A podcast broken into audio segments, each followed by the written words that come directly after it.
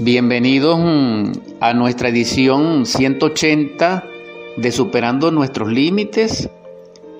En gratitud infinita a vosotros que hasta ahora mm, nos acompañan en estas transmisiones y anhelante del regocijo que seamos copartícipe de la fuente de la sabiduría que nos une a través de la palabra y de la escuchar. Sea propicio estos instantes para que en esa conexión trascendental del ser espiritual crística, solar, logoica, podamos mm, en espíritu ser copartícipe de la paz, de esa paz que en el nombre del Cristo emana profundamente hacia nosotros. En ese sentido, dirección y oportunidad que nos encontramos, en el nombre del Cristo, que la paz más profunda reine en vuestros corazones, en vuestros espíritus, en vuestro hogar y que se haga extendida a toda nuestra hermandad de la tierra, a todo ser que palpita, que respira, para que así mm, pueda entonarse ese maravilloso cántico de alabanza a nuestro Salvador y a nuestro Creador. En esta mañana compartiremos y daremos profundidad a algo importante referente a nuestro contenido mental vamos a hacer el esfuerzo de elevarlo a una connotación muy precisa para que podamos valorizar cuál es nuestro deber en lo que respecta a transformarnos correctamente. Hay una gran inquietud que debe ser comprendida, porque ya hemos hablado de la causa infinita del propósito real, de la causa, repito, ¿Por qué existimos? Existimos es diferente de ser. El ser es el que puede ser, porque Él lo es y es un atributo inherente a Él. Y Él quiere ser en nosotros y por eso nos da la vida. Y ese sería el propósito de la vida, que el ser sea en nosotros.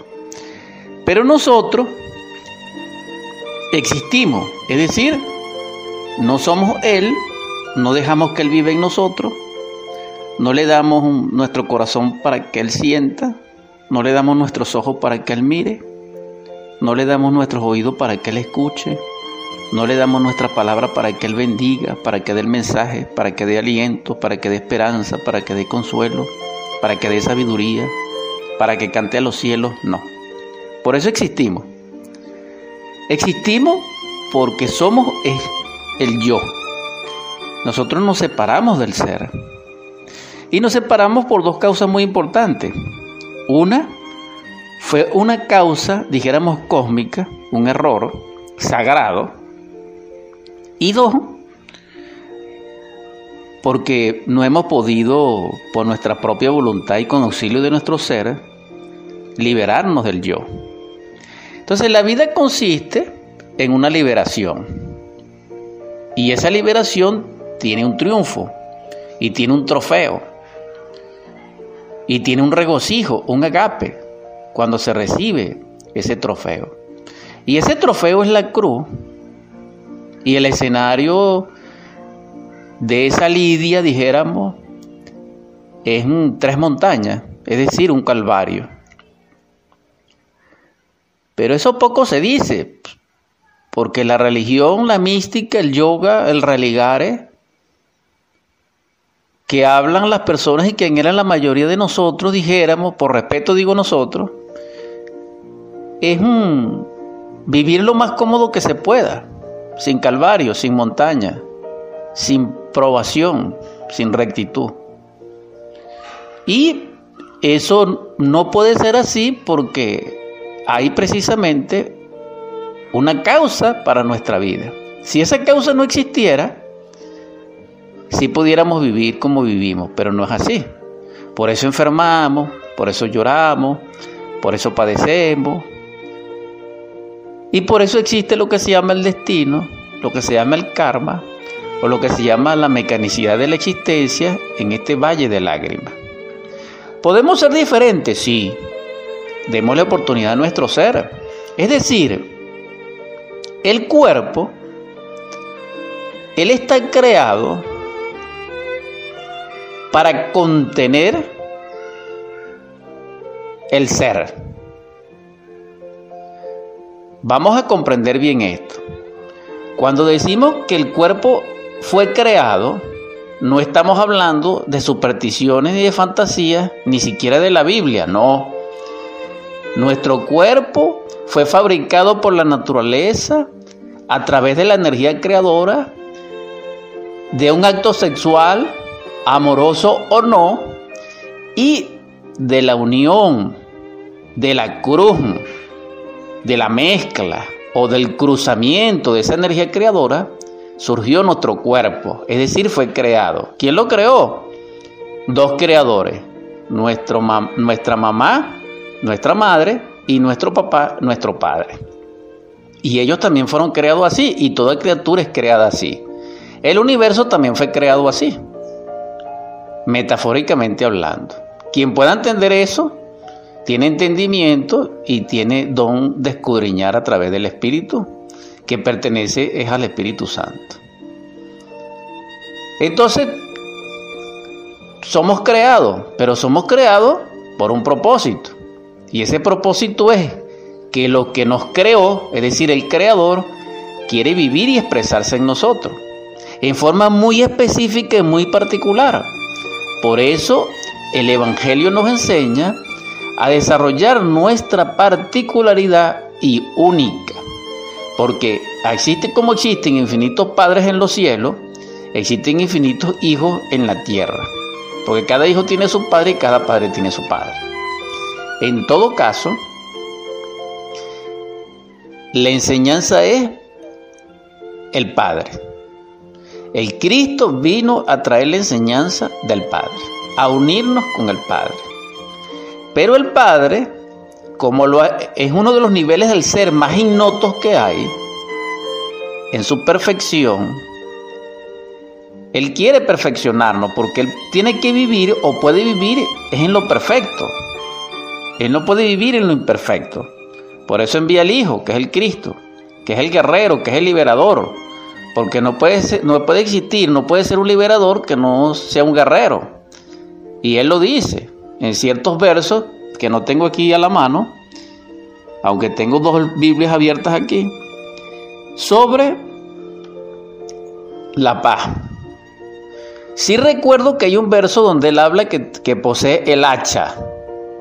Y también recuerdo un verso donde dice que por él se dividirá el padre contra el hijo, el hijo contra el padre, la nuera contra la suegra, la suegra contra la nuera, etcétera, etcétera. Y también dice que por él se perdería la vida. Pero eso es en el caso real cuando se está trabajando sobre la cristificación, cuando se le quiere dar a la vida el contenido real, es decir, cumplir con el propósito del Creador dentro de nosotros. ¿Cuándo cambiaría nuestra vida? Cuando nuestro Padre, que es nuestro Creador inmediato, esté en nosotros, vive en nosotros, en un nivel, me refiero.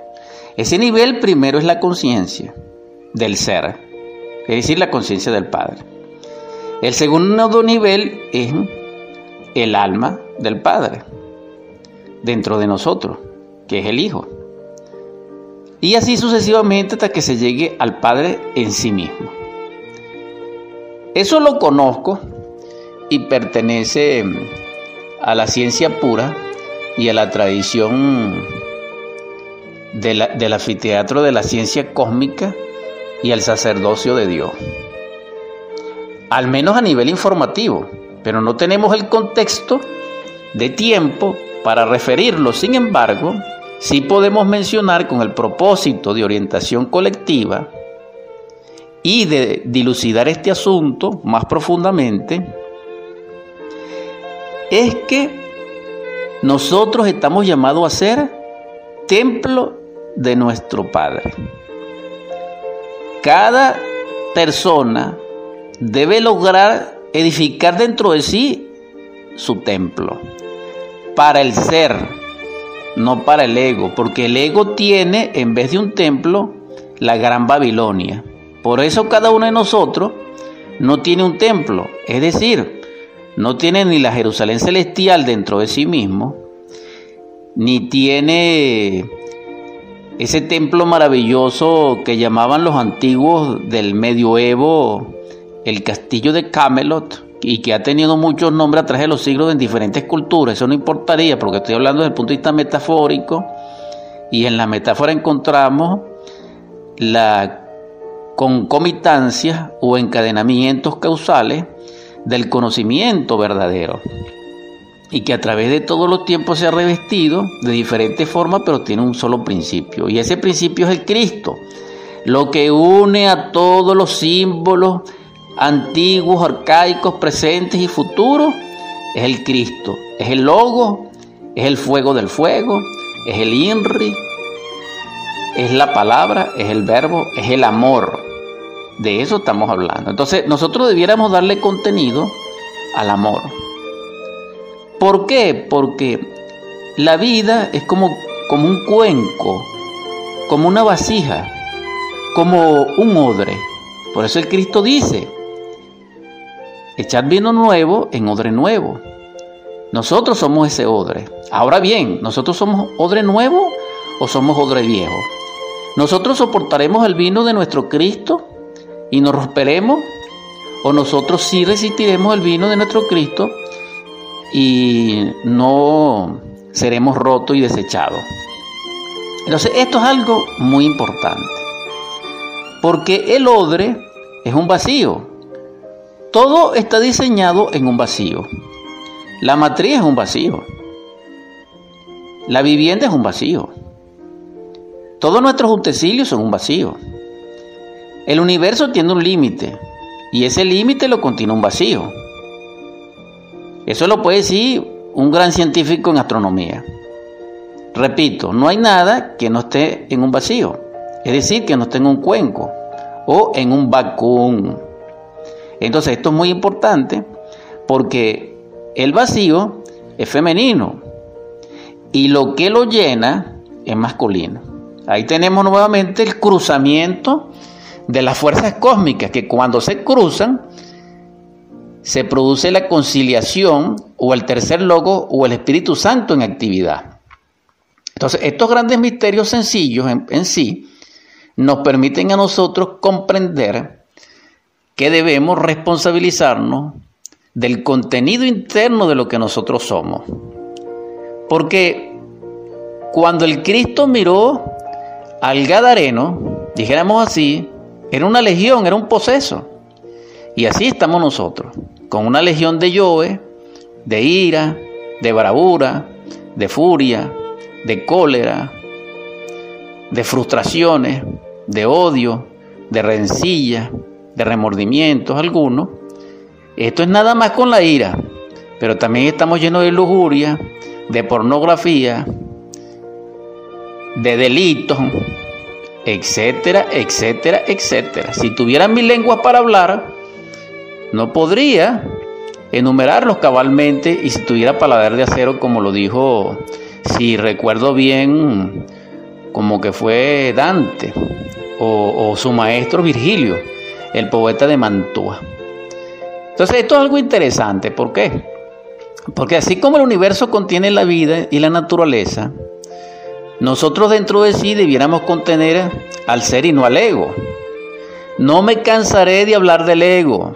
Hermano, hermana, perdónenme. No es que no sepa otra cosa, no. No es que esto es un cliché, no. Sino que esto es lo urgente que debemos comprender.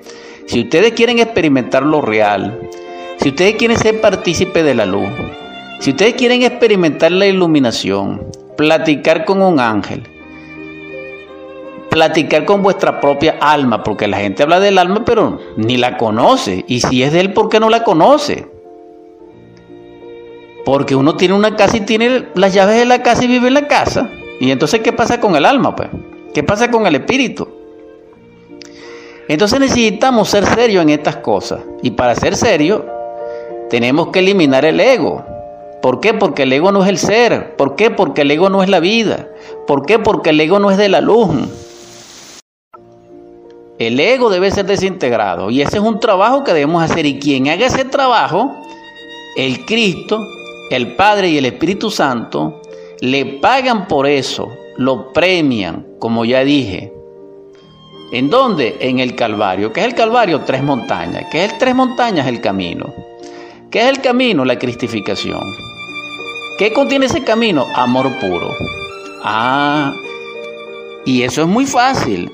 Sí, pero eso es en teoría, porque digan ustedes, de todos los que poblamos la faz de la tierra, ¿quién ama? Quiero recordarle un pensamiento que no es único.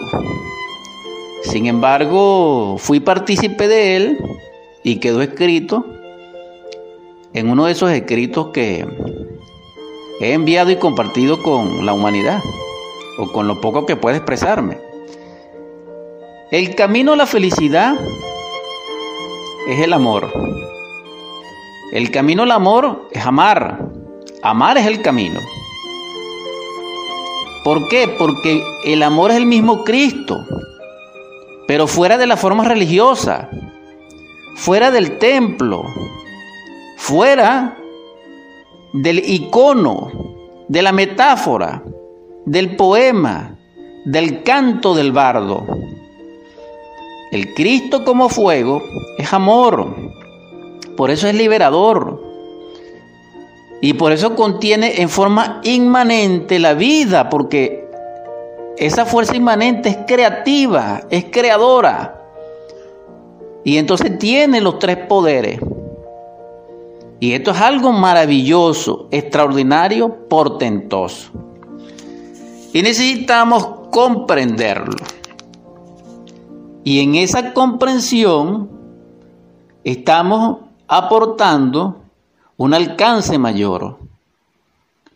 Entonces, ciertamente, como el universo contiene la vida, el universo en sí es una creación de Dios. Es una expresión de Dios y es Dios en esa expresión.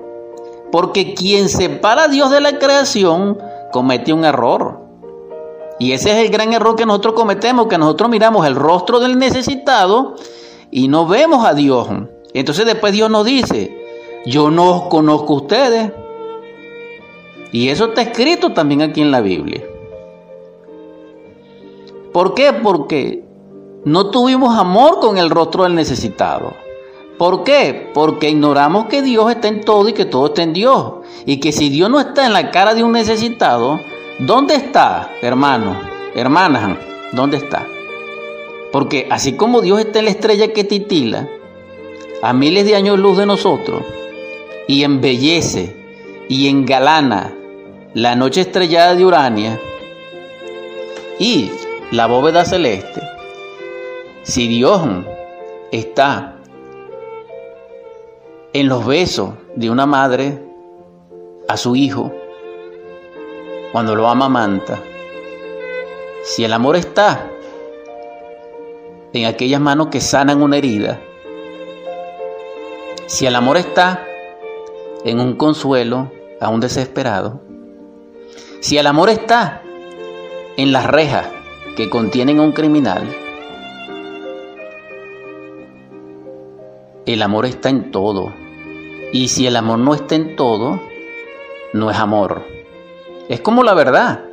La verdad no se puede alejar de la naturaleza humana porque si no, no es verdad. Entonces, si Dios es Dios, Él está en todo.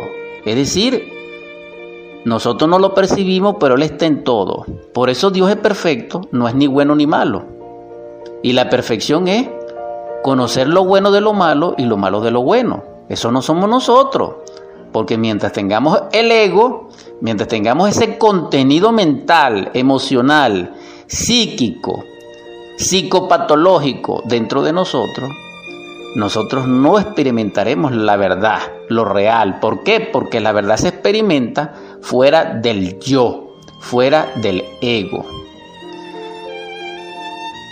Ya comprendiendo esto,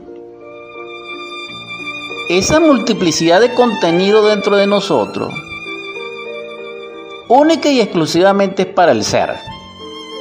Todo debe ser para el ser, es decir, todo debe ser convertido, transmutado en el ser para el ser. ¿Por qué? Porque el ser es el ser y la causa del ser del ser es el mismo ser. Por eso, quien no tiene el ser dentro de sí, no es. sino que parece y existe, que así fue como comenzamos hoy nuestra edición 180 de Superando nuestros límites. Cada ser tiene un nivel y cada persona tiene un nivel de ser. Vamos a diferenciar entre un nivel de ser, de expresarse o manera de ser, a lo que es el nivel del ser. Un campesino tiene un nivel de ser, es decir, un agricultor. O quien vive en el campo tiene, tiene un nivel de ser. Y alguien que vive en la ciudad tiene un nivel de ser, es decir, una manera de ser. No es igual, dijéramos, eh, un delincuente, no es igual a un carpintero, no. Aunque hay delincuentes carpinteros y hay carpinteros delincuentes, así como hay príncipes delincuentes, pero no vamos a llegar hasta allá, porque aquí no se escapa nadie. Pero el punto es este, el punto es qué somos nosotros, cuál es nuestro nivel de ser. Pero diferenciemos al modo de ser o a la manera de ser, porque la gente dice, un ejemplo, yo digo y ustedes dicen, voy a dejar de gritar. Y deja seis meses sin gritar y después no solamente grita, sino que pega y golpea. Nosotros decimos, no voy a comer cuatro veces, como tres. Nosotros decimos, no me voy a tomar una caja de cerveza, me tomo media caja. El fumador dice, o nosotros decimos, digo nosotros, para no herir susceptibilidades. Nosotros decimos, no me fumo una caja, sino que me voy a fumar media. No, ese no es el asunto. El asunto es dejar los vicios, destruir los agregados psicológicos relacionados con los vicios, es decir, con las adicciones. Esto sí es importante, ¿por qué? Porque el verdaderamente humano no tiene vicio. Eso que nos enseñaron a nosotros, que los humanos tienen vicio, eso no es así. Los humanos verdaderos no tienen vicio, por eso es que ellos se parecen a nosotros igualitos, pero no son. ¿Por qué? Porque ellos no tienen vicio y nosotros sí. Esa es la diferencia. ¿Por qué? Porque el ser no tiene vicio. Quien tiene vicio es el yo, que a través de la personalidad y de un cuerpo físico tiene vicio. ¿Por qué? Porque vive de las sensaciones. Es decir, lo sensacional, lo fascinante, el placer, etc. ¿Por qué tenemos dolor? Por el placer. No tenemos placer, no tenemos dolor.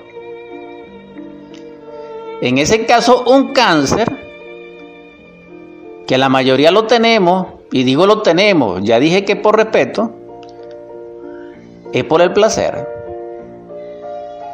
Entonces debiéramos reflexionar sobre las enfermedades, porque las enfermedades no existen, vuelvo a repetir por enésima vez, existen los enfermos. Y las grandes industrias, los grandes negociantes, han hecho de la enfermedad un negocio. Entonces nosotros estamos realmente perdidos si no despertamos la conciencia y si no logramos libertarnos del yo, del ego. Estoy diciendo en nombre de la verdad ciertos aspectos que debemos encarar porque pertenecen al contenido no solamente de nuestra psicología, sino como consecuencia corresponden al contenido de lo social, porque lo social es la expresión colectiva, grupal, de las relaciones de lo psicológico a nivel individual. Es decir, es relativo a lo psicológico. Si comprendemos este nivel, autoobservaríamos nuestra vida socialmente. ¿Por qué? Porque el yo tiene un comportamiento individualmente, es decir, cuando estamos solos y cuando Él está relacionado con grupos, con personas, con multitudes. Eso es distinto. Por eso es que nosotros tenemos varios rostros. Por eso es que nosotros no tenemos una sola personalidad, tenemos varias. Es decir, que la psicopatía hay una línea distinta entre un criminal psicópata y la psicopatía. Esas son cosas distintas también, pero Imagínense pues. Ahora bien, necesitamos transformarnos. ¿Cómo nos transformamos? Estudiando qué contenemos, cuál es el contenido de nuestro interior. Porque ¿qué es lo que nosotros somos? Lo que interior somos. Pero eso de lo que interiormente somos es nuestro nivel de ser en lo que respecta al ser, ciertamente, no modo de ser, sino ser. ¿Por qué? Porque una persona que no tenga vicio y que sea probada y se mantenga puro, ese es un nivel de ser. Es decir, es una virtud, es un poder, es una facultad, es una capacidad cognoscitiva. Y por tal, es un don del Espíritu Santo. Y al ser un don del Espíritu Santo, permanece. Y al permanecer es del ser, es de Dios y lo hace partícipe de la luz. Pero si no, es lo contrario. Entonces, eso es la vida. La vida debe tener un contenido. ¿Quién le da contenido a la vida? Nosotros. Por eso nosotros somos la sal del mundo porque le damos contenido a la vida. Pero ¿qué contenido le damos nosotros, hermanos, hermanas? Gritamos, decimos vulgaridades, decimos palabras inapropiadas, somos violentos con la palabra, con la mirada, ofendemos a las personas, somos orgullosos, ostentosos, humillantes. Em, somos, dijéramos, ese tipo de personalidad autosuficiente, paranoico. Debemos reflexionar, debemos revisarnos, debemos psicoanalizarnos. ¿Por qué? Porque ¿qué tenemos como contenido? Repito, o somos dulces, pacientes, serenos, calmados, somos un valerosos, o tenemos miedo, porque esa es otra cosa. Se dicen que nosotros tenemos que tener miedo. No, nosotros no tenemos por qué tener miedo. El hombre verdadero no tiene miedo.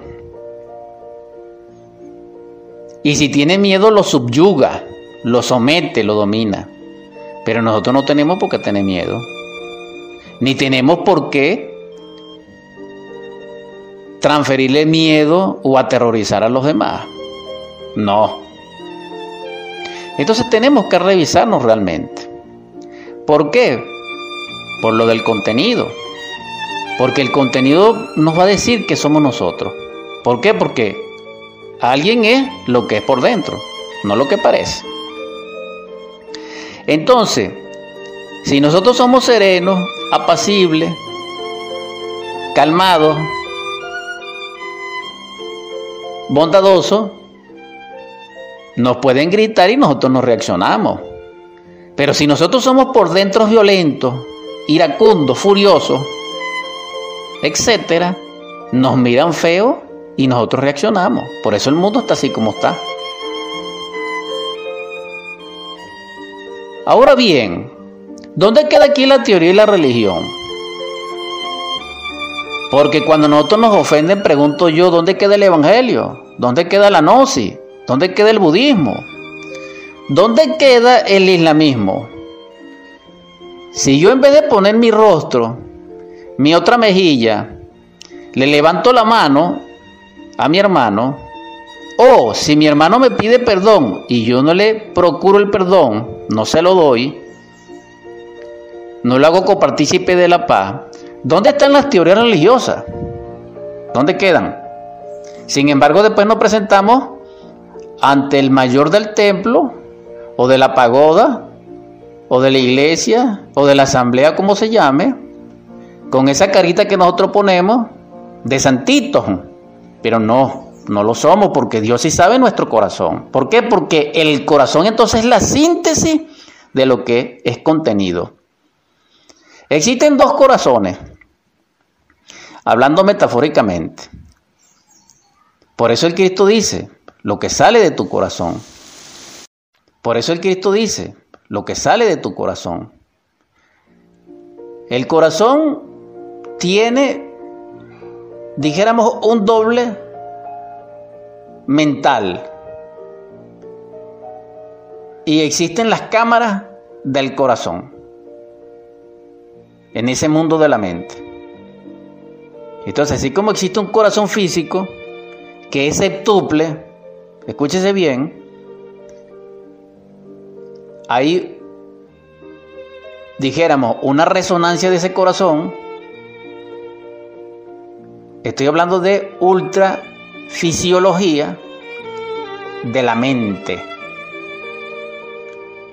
Y esto es algo muy importante, porque lo que sale de nuestro corazón es lo que se pesa en la balanza de la justicia, es el cargo contra nosotros y es lo que nosotros somos. Lo que sale de nuestro corazón y que es expresado, porque una cosa es que algo salga de nuestro corazón y se quede en silencio dentro de nosotros, que eso es un nivel, pero un nivel más grave es hablar, expresarlo, profesarlo. Es decir, una cosa es que nosotros estemos enfrente de una persona y pensemos mal de él, y otra cosa es que se lo digamos. Ya esos son errores distintos de niveles. ¿Por qué hablamos del error? Porque el error es lo que expresa nuestro contenido. Entonces, ¿qué debiéramos contener nosotros? Luz y más luz. ¿Qué debiéramos tener nosotros en nuestro corazón, en nuestra alma, en nuestro espíritu, en nuestro cuerpo, en nuestro tejido? El amor hacia Dios. Porque Él dice Ámame con toda tu fuerza, con todo tu corazón, con toda tu mente, con todo. Entonces, si nosotros lo amamos a Él, le servimos a Él. Pero eso no es así. Nosotros lo decimos de boca, pero nosotros le servimos es al yo, es a la personalidad, es a la materia, es al error, es al anticristo, es al intelecto, es a la mente, es al falso profeta, es al inicuo. Entonces tenemos que hacer grandes transformaciones. Tenemos que hacer grandes trabajos. Continuando ya mm, el final de nuestra edición 180 de Superando nuestros límites en curso, ciertamente lo importante es darle contenido superlativo, crístico, trascendental, luminoso, santificador a nuestra vida. Cuando estamos hablando de santidad, estamos expresando la connotación en sí real de la palabra. No santos de chocolate, no santos de, de piedra, no. Que respetamos eso y simbólicamente es correcto. No. Estamos hablando de la santidad, resultado de la virtud, de la aprobación. Nos insultan, bendecimos. Somos tentados por la lujuria, nos mantenemos castos.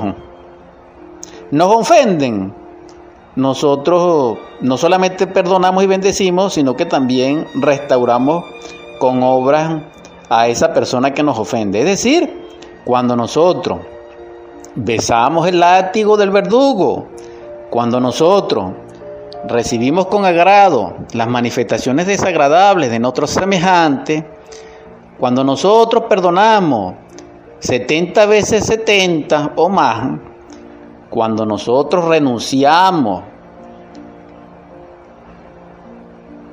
a lo que no es por lo que es, nosotros estamos andando la senda de la luz, es decir, de la santidad.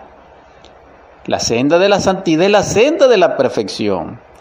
Pero santidad en el sentido de iniciación, santidad en el sentido de realizar la gran obra, santidad en el sentido de encarnar al Espíritu Santo. De eso estoy hablando, de esa santidad.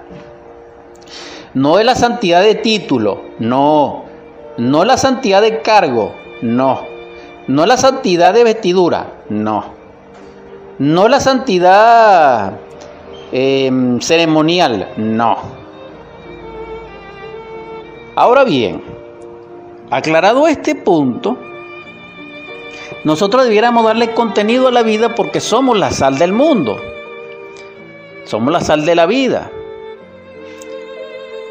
Si nosotros somos la sal de la vida de la tierra del mundo, debemos darle contenido. Vamos a aportarle al mundo, vamos a aportarle a nuestro semejante, vamos a aportarle a la naturaleza, vamos a aportarle a Dios y al universo amor, paz, serenidad, bondad, comprensión, tolerancia. Vamos a restaurar y a restablecer el Edén perdido, aquí y ahora. Porque el Edén no solamente es un estado superior de conciencia, sino que es también la expresión, dijéramos, partícipe de la beatitud de Dios en nosotros. Es decir, la felicidad. Es decir, el éxtasis. Eso es el Edén, vivir en éxtasis. Esa es la iluminación. Quien encarna al Cristo vive en un éxtasis no solamente indefinible e inagotable y permanente, sino siempre, por siempre y para siempre. Ese es el contenido de la vida. Porque nosotros estamos llamados a lo máximo. Así no solamente lo dijo el Cristo, sino que lo han dicho todos los maestros de la luz. Y allí coinciden que nosotros estamos llamados a lo máximo del Creador. Pero para lograr eso necesitamos transformar nuestro contenido. Declarémosle una guerra al yo. Esto es algo muy serio. Porque esto es casi imposible, pero sí es posible porque Dios nos ayuda. Y en su gracia y en el nombre del Cristo seremos liberados. Pero esto implica un trabajo y ese trabajo tiene, como ya lo expresé, tres montañas, que es un calvario, y la cruz. Entendido ese principio a nivel metafórico, en forma sencilla es, niégate a ti mismo, toma tu cruz y sígueme. Quiero compartir rápidamente el del Apocalipsis, una impresión, una inquietud interesante, ¿no?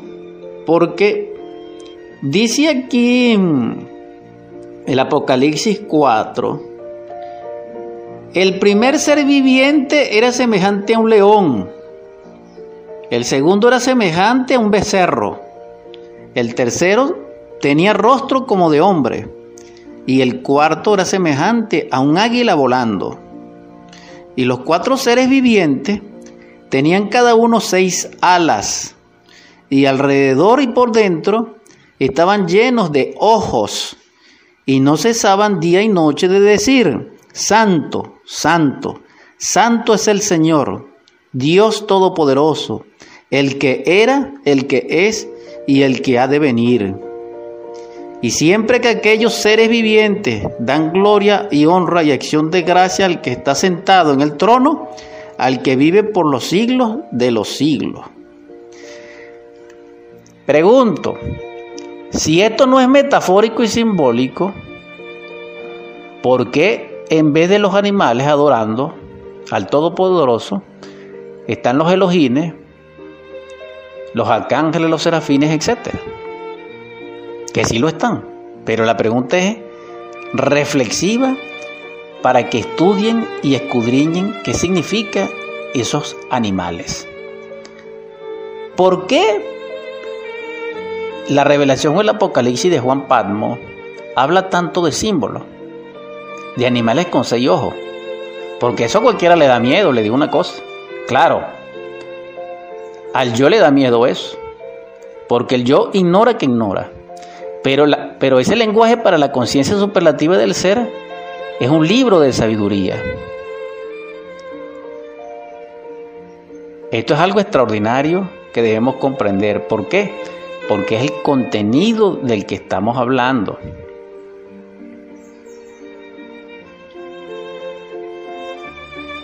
¿Qué contenido le estamos dando a nuestra vida? ¿Podemos cambiar el contenido de nuestra vida? Sí.